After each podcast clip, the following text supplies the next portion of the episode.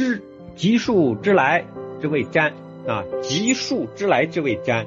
这句话，呃，我把它先把它粘上来哈，可能隔的时隔的时间比较长了，呃，隔的这个段儿比较多了，大家来看一下这个文字啊。那数是数代表什么？数我觉得可以理解为坐标啊，我就理解为坐标。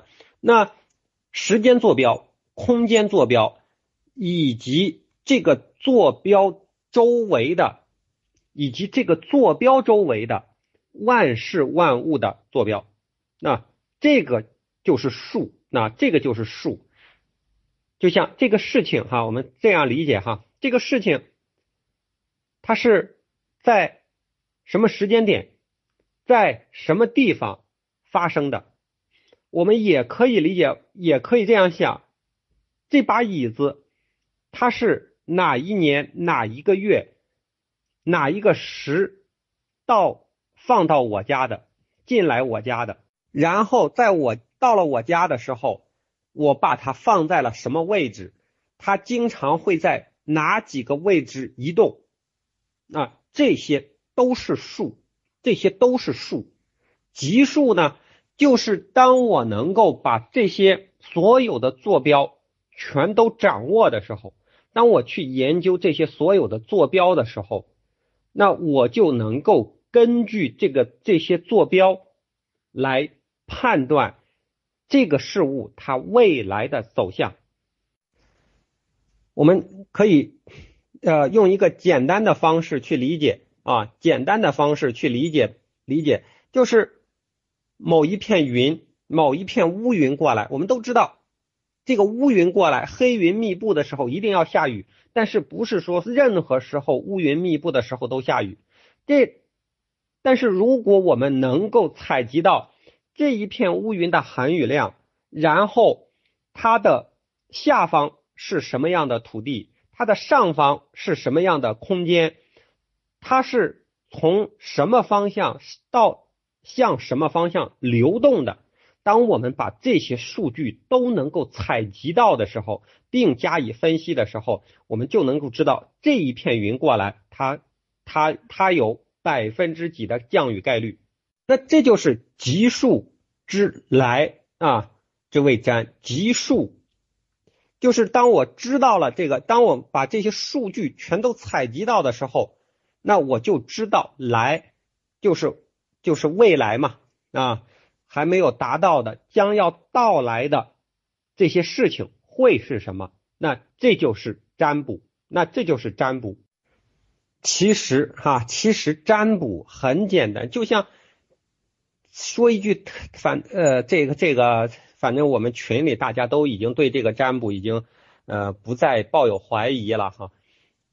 假如就像我们呃这个这个动车哈动车，我几点几分从北京出发，根据这个根据这个车次，根据这个动车的运行速度以还有到达终点的这个距离，我就能够知道它会在几点几分到达下一站，这不就是粘吗？啊，只不过是这个这个粘大家都理解的，这个粘是大家都会的，但是但是在这个运行的过程中，它有可能啊出现啊铁路啊，或者是铁路有点问题呀，或者是哪个红绿灯坏了呀，或者是哪一站上的出现了一个特殊的问题啊，让这个火车可能晚点，但是但是晚点也晚不了很多，除非发生特殊特殊的状况啊，会让我们的。高铁呀，动车呀，晚点。但是正常状态下，好，这个预测就是成功的。那当我知道了它的开开车的这个时间点，然后我再知道了空间的距离，好了，我就能够判断这个火车能够几点到。这就是占啊，这是最简单的占。那同理哈，同理。当我们知道这个人的生辰八字，哈，当我们知道这个人的生辰八字的时候，是不是就知道了这个这个车就相当于知道这个车次它几点几分开开出啊？它是几点几分开出的？那好，那我们再知道这个人的运行方位啊，它是向东开啊，还是向北开啊？还是向南呀，还是向西呀？那根据东西南北的不同，那比如说向西开，哦，西边是大山啊，西边是大山，呃，中间还要过隧道，那还要走那种盘山的铁路，那它的运行速度就会慢。那如果往南开呢？啊，一马平川，那这个火车它的运行速度就快。那这就是这就是预测啊，这也是预测。同理，人呢，人也是啊。当这个人他是这个几点几分在这个位置上出生的，好，他向东，他以后他上学的时候、上班的时候、呃，奋斗的时候、到社会上奋斗的时候，他是向东走的。那好，东边。啊，对于他来说是要赋予他什么能量的？向西走，好，西边赋予他什么能量？那那就会影响到这个人的整体的态势啊，生活态势，这也是可以理解的。所以，所以，所以我们古人他在思考这个人的时候，他在思考世界的时候，那个深度远远比我们。啊，现在的这个科技更深远啊，他那个眼光更辽阔，所以，所以我们通过学易，我们通过学易经，能够打开我们的思维空间啊，能够打开我们的想象空间，也能够扩大我们的眼界。不要老盯着眼前的小鸡毛蒜皮的事情，一定要把眼光放大。大到宇宙，哈哈，一定那个那样啊，一定要那样。下面下面这句通变之谓事，呃，所谓所谓的事哈，事是什么？是我们遇到的那些抽象的事吗？我今天遇到了一个好事啊，今今天我遇到了一个坏事，是这个事吗？是啊，是这些事，是这个概念，是，但是它也有其他的概念。啊，它也有其他的概念。那其他的概念是什么？哈，我们知道这个阳明啊，阳明学当中有一个四句理啊，有一个四句理。那个四句理说的是：身之主宰便是心，心之所发便是意，意之本体便是知，意之所在便是物。我把这句话发上来，大家看一下。那这就是阳明学当中的很著名的四句理啊，四句理。那四句里，我们最主要的是关注最后这一句哈，意之所在便是物。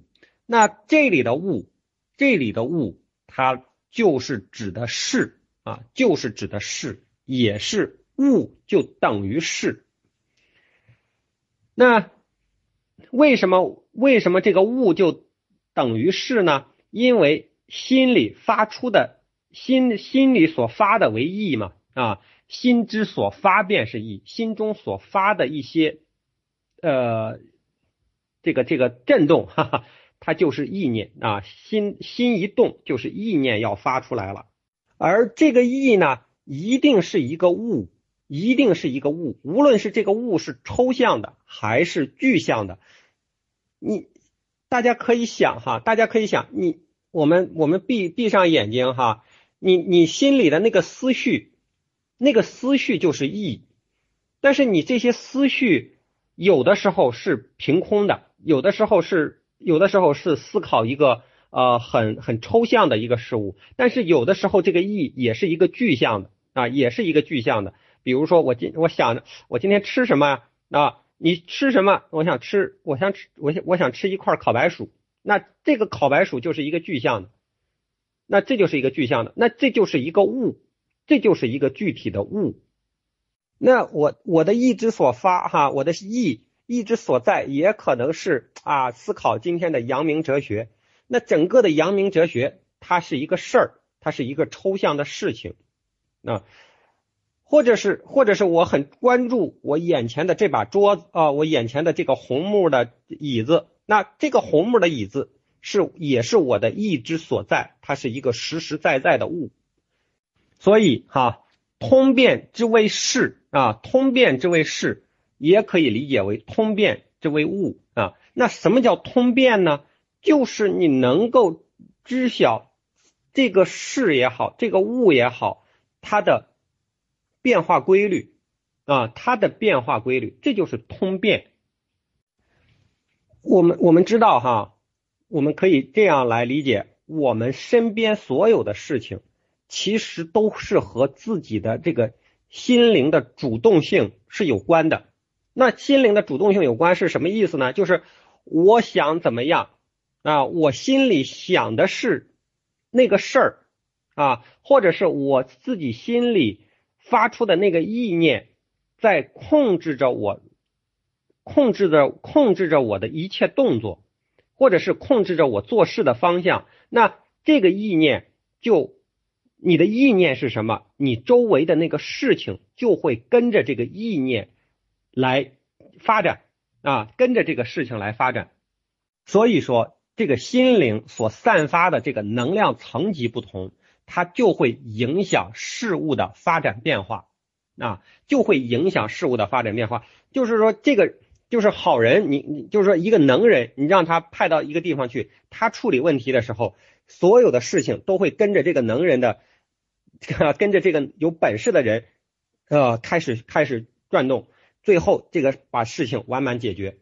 如果是一个笨人，那如果是一个笨人，他他在处理的时候，当他心灵没有主动性的时候。当然，没有主动性也是一种动啊，也是一种动。那他周围的事物就会根据这个没有主动性的心灵往下发展，那这个事情就就完了，这个事情就处理不好了。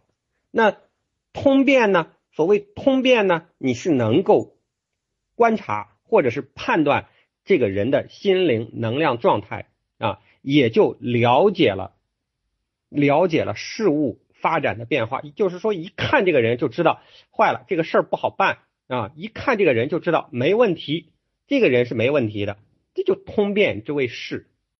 最后这一句阴阳不测之谓神啊，所谓阴阳不测哈，这个我的我觉得人是很无奈的哈，是很无奈的。为什么呢？因为我们无论如何，无论自己如何的努力。那我们都不可能对这个周围的能量场的变化进行穷尽啊，因为不能穷尽，所以那个阴阳变化的这个能量啊，阴阳变化的规律，我们是无法做到精准的测量的，那没有办法精做到精准的测量，所以啊，所以就叫阴阳不测。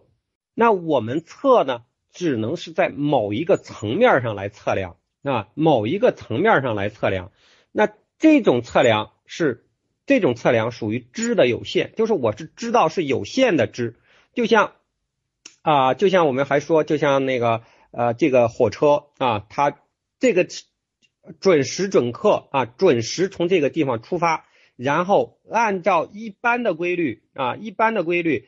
呃，它运行运行的过程当中是没有任何阻碍的，它是它会按照准时准点到达另一个车站，下一个车站。这期间中间啊也不会有刮风下雨啊，路况也很好，这些我们都能够知道啊，这些都是我们能够测量的。但是啊，但是你不知道为什不知道为什么就是会突然可能会有一个人啊，我们说说说点说点不。可能说说说，呃，举一个不恰当的例子哈，突然有有有有有一个老农，他赶着一群牛，那 哈，这个牛呢，有一头牛还还受了受惊了，受惊了之后一下子就跑到铁路上去了，就被这个火车撞上了，然后导致的这个火车可能就停下来，那这就是不测，那这是突然发生的现象，这是不测。但是如果我们有足够的能力的话，是可以预测到这件事的，但是呢？因为我们的力量是不够的，你不可能把万事万物都能够观察尽啊，不能够把万事万物都能观察的尽，因为不能把万事万物观察尽，所以就产生了阴阳不测。那这个阴阳不测就是神，那这个神呢就是不测，哈，就是阴阳不测，它和呃这个。妖魔鬼怪那个神完全是两码事啊，完全是两码事。就像我们说说曹操，曹操到啊，念叨谁谁来了，哎，这个人挺神的啊。这是这是信息，这是人人和人之间信息沟通当中我们测不到的一种能量。好，那我们今天的这个易经啊，易经系辞传的分享就到这里啊，就到这里。希望各位朋友有所收获啊！最后还是重复那一句话，呃，分享者是最大的受益者。感谢各位朋友在手机旁的收听啊！祝各位周末愉快，我们下周再会。